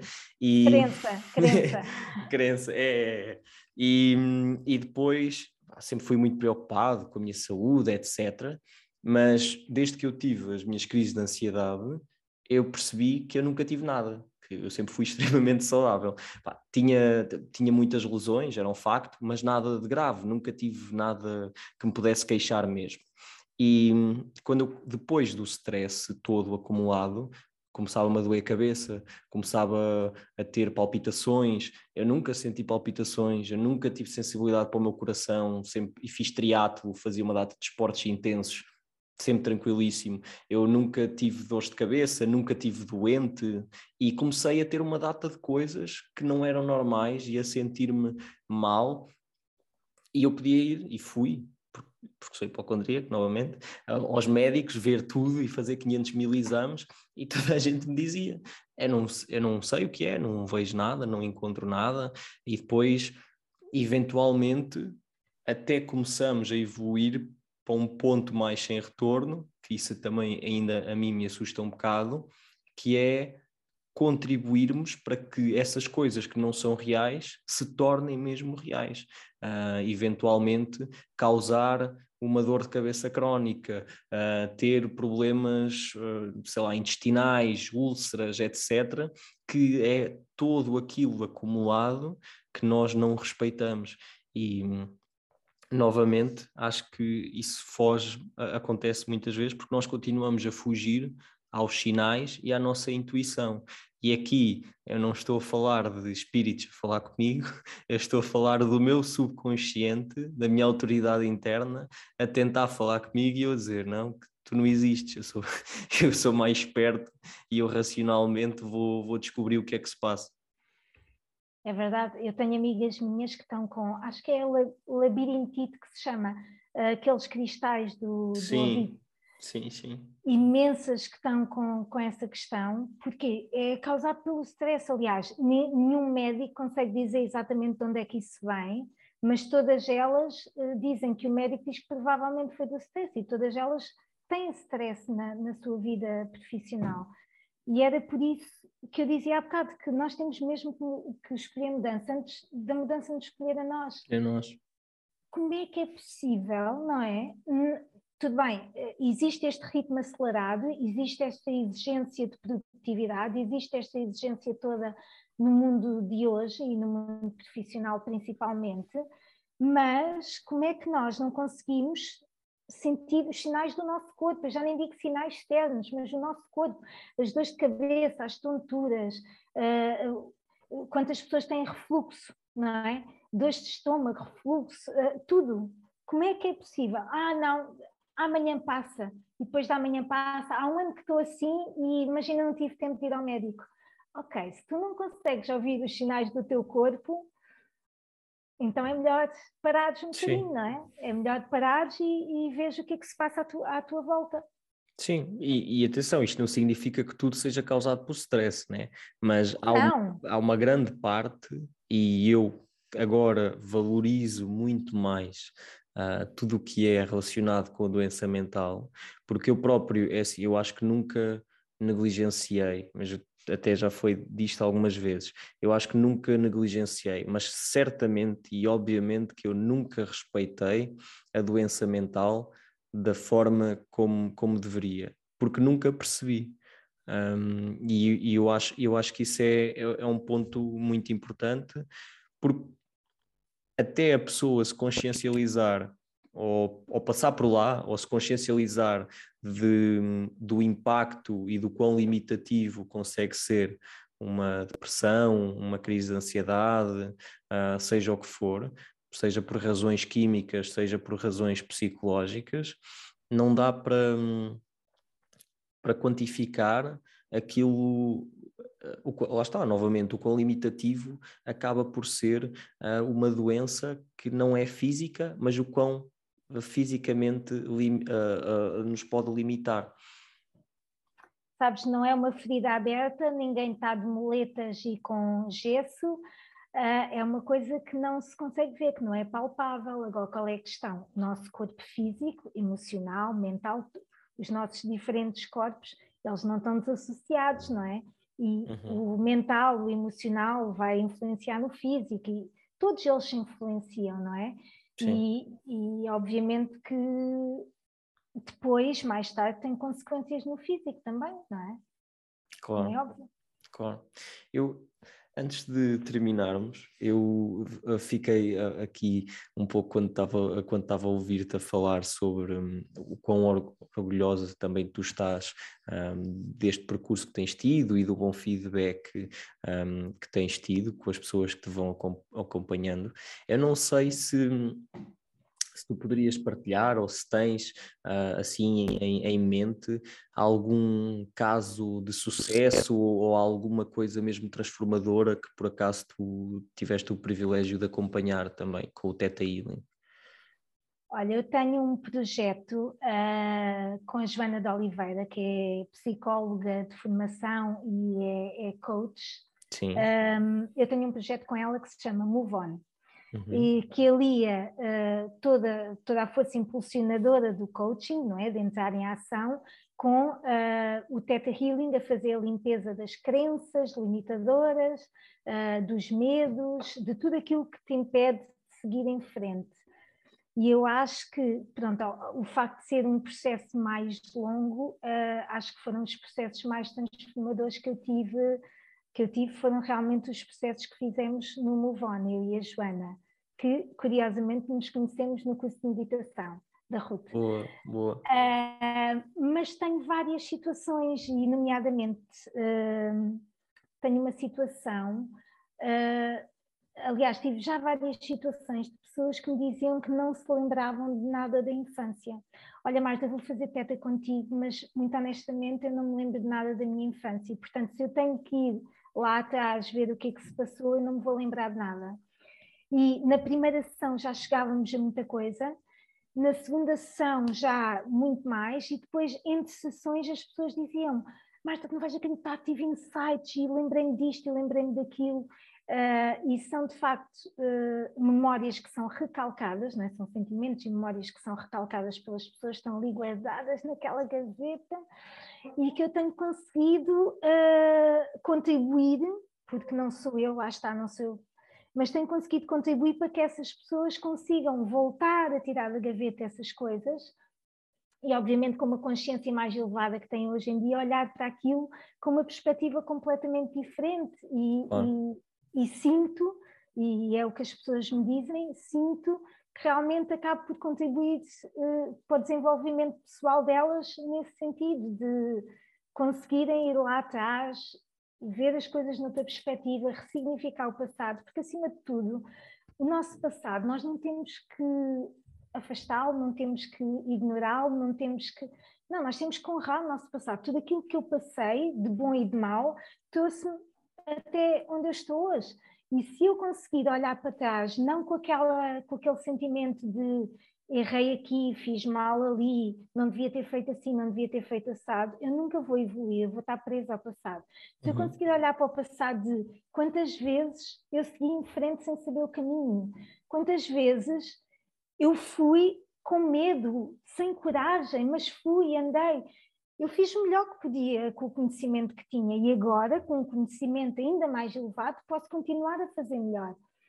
Então, olhar para trás com orgulho e querer tirar do passado tudo aquilo que me ajuda a seguir em frente e não agarrar-me àquilo que aquela pessoa foi má e eu fiz aquilo mal e, e quem me dera não ter não sei o quê e ter-lhe dito não sei o que mais, ficar presa lá atrás nos maus sentimentos Sim. não me vai ajudar. Agora, ir lá atrás, buscar tudo aquilo que me dá força e que me dá conhecimento para andar em frente, isso sim vai me ajudar. E eu acredito muito que as pessoas que fazem sessões comigo têm essa, acabam por ter essa perspectiva e acabam por ir lá atrás buscar tudo de bom que as ajuda, a, que as impulsiona a seguir em frente.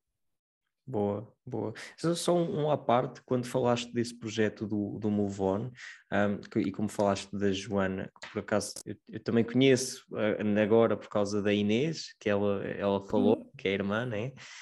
Um, ela, como é coach de relacionamentos, uh, esse tipo de sessões que vocês fazem são com pessoas individuais ou com casais? Não, olha, a Joana é especializada em relacionamentos mas uma coach ela acaba por poder trabalhar em todas uh, as áreas. Por acaso, o Move On, que nós todas as. Continuas a ouvir-me bem? Continuo, sim. sim. Estou a ouvir bem. Todos os processos que nós fizemos no Move On foram mais a nível profissional, portanto, não foi de relacionamentos. Ela, com ela ainda não fiz okay. nenhum relacionamentos, okay. mas por acaso, curiosamente, já fiz eu própria coaching de relacionamentos com ela e foi super transformador. É aquilo que na psicologia, não é? porque ela é psicóloga de formação, uh, chama o processo de individuação, que é tu conheceste a ti próprio para perceber os teus relacionamentos, porque relacionamentos não é só relacionamento amoroso, é relacionamento profissional, familiar e tudo mais. E aquilo que eu percebi é quanto mais tu te conheces a ti, melhor tu te consegues relacionar com os outros. E, e, foi um processo super interessante na última sessão com a Joana, eu só chorava e dizia, Joana, não consigo, não consigo falar. Porque realmente foi um processo muito, muito, muito intenso, como eu digo, de individuação, de, de conhecimento, de autoconhecimento e de, de, desenvolvimento do meu amor próprio, da minha autoestima. Há bocado tu falavas sobre isso, sobre a imagem que nós temos sobre nós. Eu até há muito pouco tempo não sabia a diferença entre amor próprio e autoestima. A autoestima é uhum. é a imagem que tu tens sobre ti, não é? E realmente eh, fiz um trabalho muito profundo de amor próprio, eh, desenvolvimento do amor próprio, da minha autoestima, da minha autoconfiança e tudo mais com a Joana, e foi super, super, super eh, revelador e interessante. mas o move on que eu fiz com ela foi sempre a nível profissional. A nível profissional, ok, boa. Não é, como, como, como falaste nisso, fiquei curioso se por acaso teria sido feito alguém casal ou assim, uh, mas boa. E, ainda bem que, que, já agora partilhaste com, connosco essa experiência também, obrigado, um, ah, porque é sempre interessante, até porque eu não, lá está, né? é, novamente é um tema que que foge muito à minha esfera. Eu nunca tinha ouvido falar de alguém mais próximo, mais ou menos próximo, que fizesse coaching de relacionamentos e o que é que poderia ser e, e de que forma é que esse trabalho efetivamente teria um impacto um, na, outra, na outra pessoa. Um, boa. Olha, Marta, eu queria te agradecer. Olha, deixa-me só dizer duas palavras, força, duas força. frases muito rápidas, que é Eu comecei o coaching de relacionamentos com a Joana solteira, portanto, isto para dizer do casal ou não, pode ser feito em casal ou okay, não. Ok, Comecei solteira e terminei solteira. Porquê? Porque a minha intenção no coaching de relacionamentos não era uh, arranjar um namorado, digamos assim, era uh, ser a pessoa que vai ter um relacionamento, seja profissional, seja amoroso, seja familiar, o, o, relacionamento que eu quero, se eu quero um relacionamento seguro, se eu quero um relacionamento estável, se eu quero um relacionamento isto ou aquilo, então de que forma é que eu posso ser mais segura, de que forma é que eu posso ser mais estável, forma... e isso vai influenciar os meus relacionamentos por completo, a todos os níveis. E então, só para te dizer, porque estavas a perguntar casal ou não, Sim. comecei solteira, terminei solteira uh, e feliz e cada vez mais preparada para me relacionar, seja a que nível for, com as outras pessoas. Isso é, isso é, isso é bom e é verdade, porque eu, uma coisa que eu fui percebendo também ao longo do tempo, só um exemplo rápido, normalmente pessoas que são muito inseguras são pessoas com ciúmes. Um, e às vezes até podem não ser ciúmes do normais, um, são, a pessoa até pode não se queixar de, de, por exemplo, do, do rapaz estar com outra rapariga ou vice-versa, pode não ser esse ciúme tão direto, mas pode ser uma coisa que pesa naquela pessoa uh, de uma forma prejudicial e, e, e, que não é visto. E não é, e lá está, porque às vezes o conceito daquilo também do download de sentimento, daquilo que as pessoas conhecem também não é o melhor exemplo, e depois também porque não existe esse trabalho interno da pessoa ser mais, ser mais segura e, portanto, conseguir ter mais segurança um, na relação. Uh, isso, por, isso, por acaso, é, é importante. E eu, eu acho que nós cada vez caminhamos mais para, para essas direções, o que é, o que é positivo. Que já fomos homens das cavernas, uh, preocupados somente, somente com sobrevivência, já passámos pela, pela agricultura, pela revolução industrial, pelos bens materiais, etc.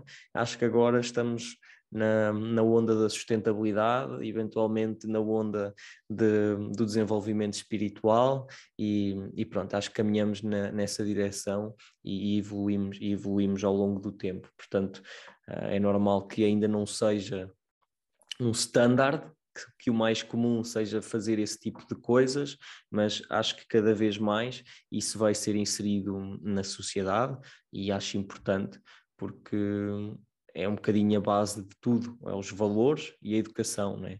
E, e acho, que, acho que tudo isso toca muito na parte tanto dos valores como na parte da educação, educarmos a nós próprios a viver connosco para depois conseguirmos saber viver com, com o outro. E sabes, também tem a ver com uma coisa que é uh, os teus vazios emocionais, tu procuras no outro, tu tens dependência do outro, tens apego uh, uh, no outro, porque tu tens vazios emocionais que são preenchidos. É a história da meia laranja, aquela pessoa que me vem preencher. Olha, uhum. o perigo disso, não é? Se, se eu preciso de ti, eu crio dependência para me sentir segura, não é? Por exemplo, ou para me sentir estável, então é óbvio que esses tais ciúmes podem vir, a agressividade pode vir, tudo pode vir. Porquê? Porque eu dependo de ti, não é? Agora, se eu trabalhar a segurança, a estabilidade dentro de mim, depois me relacionar contigo, o meu relacionamento vai ser, mesmo que seja a nível profissional, se eu a nível profissional achar que preciso de ti como colega, olha a dependência, quando tu desapareces, quando tu vais Sim. para outra empresa, quando... e a nível de relacionamento é o mesmo, são os nossos vazios emocionais. Nós vamos procurar alguém que nos preencha e criamos dependência emocional. Então, se nós trabalharmos esses vazios emocionais, vamos conseguir relacionar-nos de forma menos apegada, de forma mais saudável com outra, com outra pessoa. É verdade, é verdade. E nós depois vimos também muitos erros a acontecerem na vida das pessoas um, e em que se nota perfeitamente que existem esses vazios, por exemplo, relações muito longas que depois terminam e a pessoa fica com o vazio tão depressa e, e, é, tão, é tão notório que aquele vazio existe que ela se apega logo a outra pessoa e depois o, já vi isso acontecer várias vezes que depois o próprio grupo de amigos fica a pensar aquela pessoa não me parece nada o estilo dela ou o estilo dele, como é que, como é que aquilo está a funcionar. E eu acho que muitas vezes é resultado disso, de, daquele vazio que, interno e de, de, não saber viver com viver sozinho, viver sozinha e saber lidar com os seus medos, com as inseguranças e apega-se uh, a outras pessoas que se calhar nem, nem encaixam ou não se, não se complementam. E a verdade é que, como tu disseste, não deveriam encaixar, não é uma coisa de encaixar, é uma coisa de uh, simbiose, acho que, é, acho que é a palavra.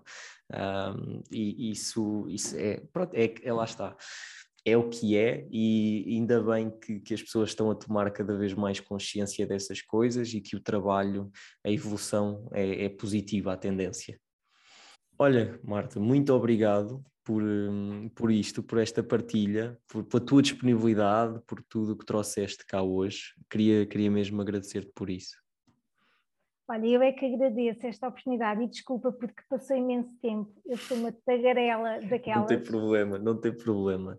Uh, eu, eu gostei mesmo e, e, aprendi bastante e acho que realmente trouxe, uh, lá está, estou a tentar fazer também a minha, o meu trabalho enquanto canal, de, de, trazer histórias interessantes, trazer pessoas interessantes, com novas perspectivas, novos insights para quem, para quem nos ouve, para, lá está, numa tentativa de expandir a perspectiva uh, global. E para terminar, nós costumamos terminar sempre com uma coisa, com uma coisa muito, muito parva, que é uma sugestão vínica. Normalmente é algo que acompanha uma boa conversa à mesa. Nós começámos com uma sugestão vínica de vinhos, depois havia pessoas que claramente não gostavam de vinho, começaram a sugerir outras coisas, pessoas que nem bebiam álcool, e até houve quem sugerisse coisas que não têm nada a ver com bebidas. Um, mas a ideia final, então, será algo que tu achas que acompanhe uma boa conversa à mesa? Olha, eu, bem, agora apanhaste-me, podias-me ter avisado sobre essa pergunta, mas sabes que um, eu associo muito uh, os cheiros, os sabores a memórias que me trazem uh, felicidade, não é? Uh, aquele bolo da minha avó ou, o que quer que seja. Ainda ontem aconteceu isso com a minha mãe, trouxe-lhe um bolo e ela disse: é igualzinho ao da tua avó. Então eu acho que acima de tudo, seja de beber, eu adoro vinho, adoro vinho tinto principalmente, seja de beber, seja de comer, que esta conversa seja acompanhada por alguma coisa que lhes traga assim uma memória muito, muito, muito boa, que é para estarem a ouvir-nos com um sorriso na cara. Boa, ótima resposta. Então, só para, para complementar, o que é que a ti te traz esse tipo de memória muito boa? Um exemplo. Olha, esse, é a tarte de amêndoa da minha avó traz uma memória muito, muito boa. O bolo de laranja dela também, mas acima de tudo, eu detesto mentos, daqueles de mentol, Sim. agora já de fruta, mas o meu avô, que já faleceu há cerca de 20, 20 anos, acho eu, mas que é uma pessoa muito querida para mim, dava-me sempre aquela porcaria daqueles momentos horrorosos, mas que me trazem uma memória lindíssima, porque é uma pessoa muito especial para mim. Então eu acompanharia com Mendes. Boa, boa, Mendes. Então, um, pessoal, uh, muito obrigado por terem estado connosco. Voltamos-nos a ver para o próximo episódio. Agradeço novamente à Marta e, como nós costumamos despedir, um beijo e um queijo, desta vez acompanhado por mentes ou uma tarte de amêndoa ou um bolo de laranja da, da, avó, da avó da Marta. Beijinhos e até ao próximo episódio. Tchau, tchau.